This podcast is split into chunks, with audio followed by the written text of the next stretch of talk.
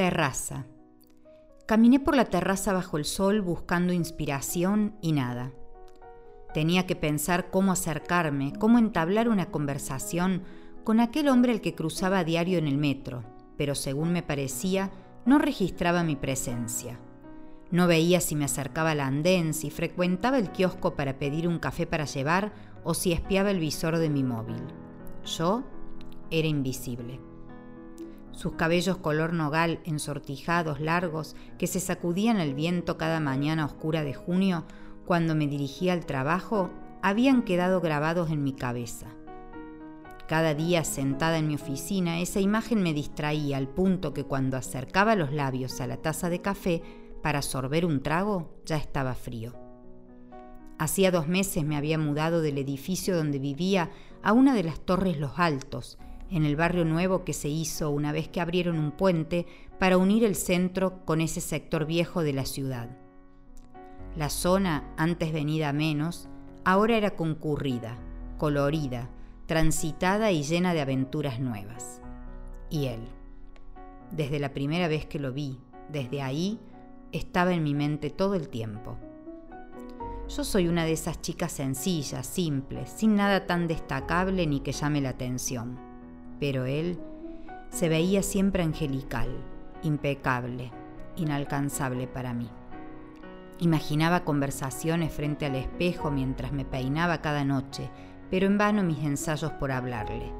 Cuando lo tenía enfrente, mi voz desaparecía. Quedaba mudo como si mis deseos de decir algo hubieran anudado mis cuerdas vocales. Cantaba canciones mientras volvía caminando de la oficina a la tarde, buscando alguna musa que me diera un indicio, una manera de acercarme, de encontrar la forma de ordenar las palabras en una frase porque cuando armaba una frase y buscaba la excusa de una pregunta estúpida para hablarle, se me desordenaban los vocablos y quedaba parada disimulando mirar para cualquier lado. Ensayaba con escenas de los teleteatros la manera de encontrarme con él de modo casual.